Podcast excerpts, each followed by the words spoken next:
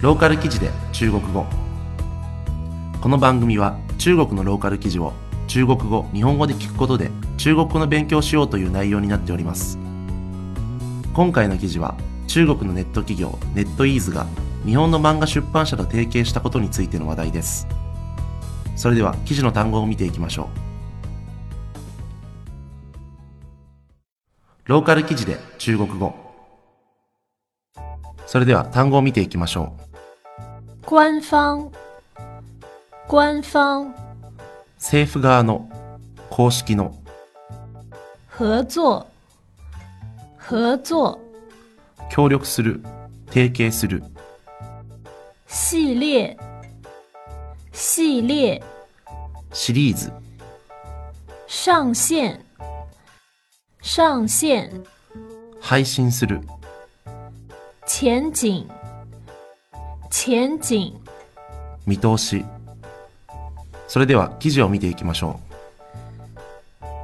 网易漫画官方宣布与日本知名漫画发行商史克威尔艾尼克斯（以下简称 SQEX） 达成包括《钢之炼金术师》在内的六十三部知名漫画合作协议。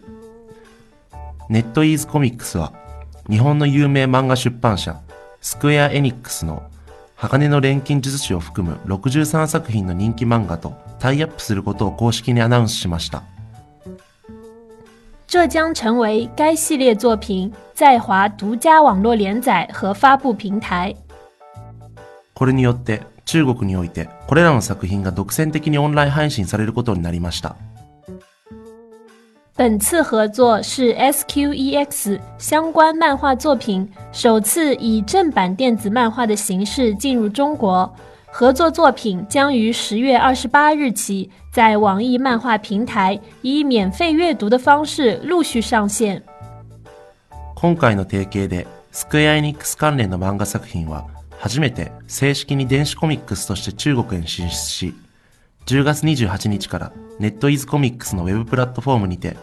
無料で連載を楽しむことができます网易漫画自成立以来，一直致力于打造精品原创正版漫画平台。除了培植大量优质国漫 IP 以外，也积极引进海外正版漫画。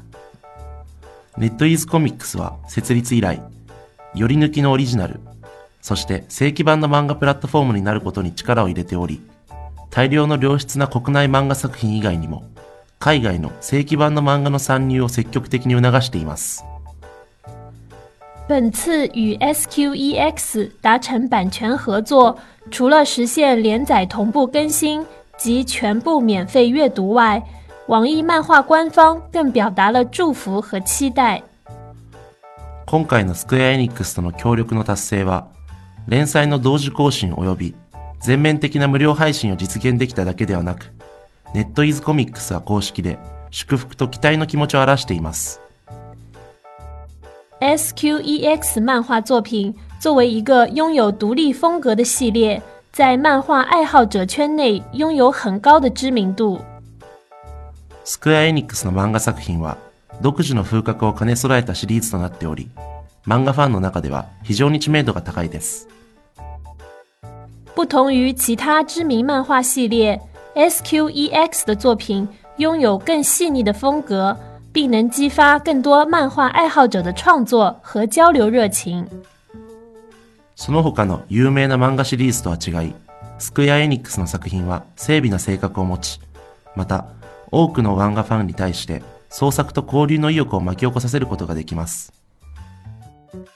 因此，网易漫画看好 SQEX 相关作品在华的发展前景。そのためネットイズコミックスはスクエア・エニックス関連の作品が中国において発展する可能性があると見込んでいます。このニュースはスーサンジュウジュウ手機 UC1 からの出展です。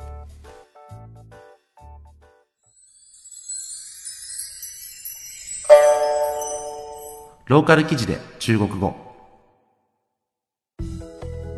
それでは記事の単語をおさらいしていきましょう。官方，官方。政府側の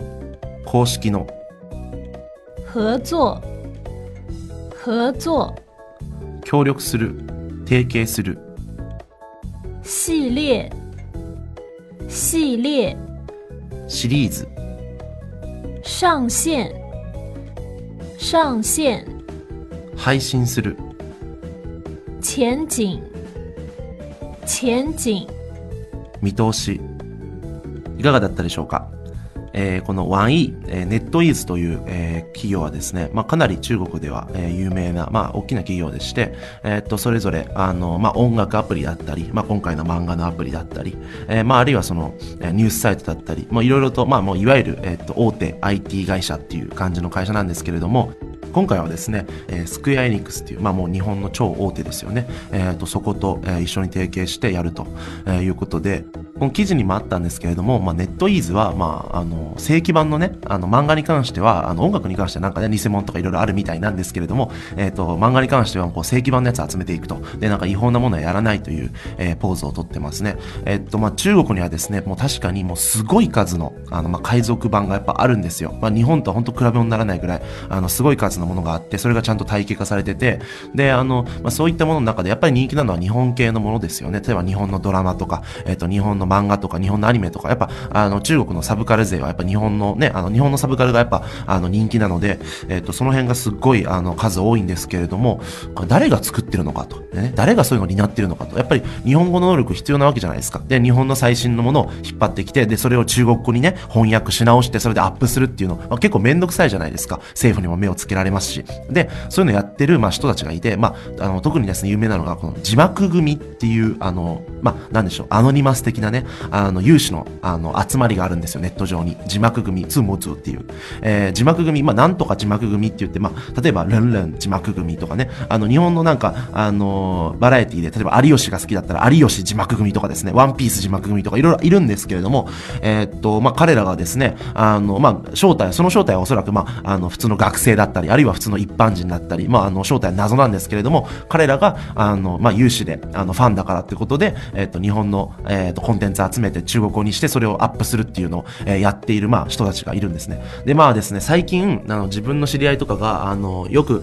ネットでね、あの、ワンピースの、あの、偽物のね、まあ、中国語になってるやつとか、毎日タダで読んでるわ、とか言って自慢げに言ってた人も、最近なんかネット全然繋がんないんだよね、とかね、そういうこと言ったりとかするんで、もしかしたらね、あの、そういう人たちもなんか、政府に目つけられて、サイトをバンされたりとか、アカウント凍結されたりとか、されてるのかもしれないですけど、まあ、あの、いたちごっこの部分あるんで、あの、結局そういうのをね、あの、規制してもずっと、あのまた新しいの出てきたりとかするもんなんで、あの、こういうふうにスクエアエニックスみたいに、あじゃあもうそういうところにもう自分たち乗っかって正規版流そう無料でっていうね。えーで、それでまあ別の方、例えばまあ広告費とか、あるいはなんかイベントを打つとかで、そういうところでお金を取っていこうっていう、まあ新しいやり方で、えーと、対応していくっていうのがこれからどんどん増えていくんじゃないでしょうか。えーこの番組はこのようにですね、えー中国のあまり政治的、経済的でない、えーポップなニュースを、えー中心に取り上げて、えーそれで中国の勉強しようという、そういうコンセプトになっております。それでは次回をお楽しみに。再见。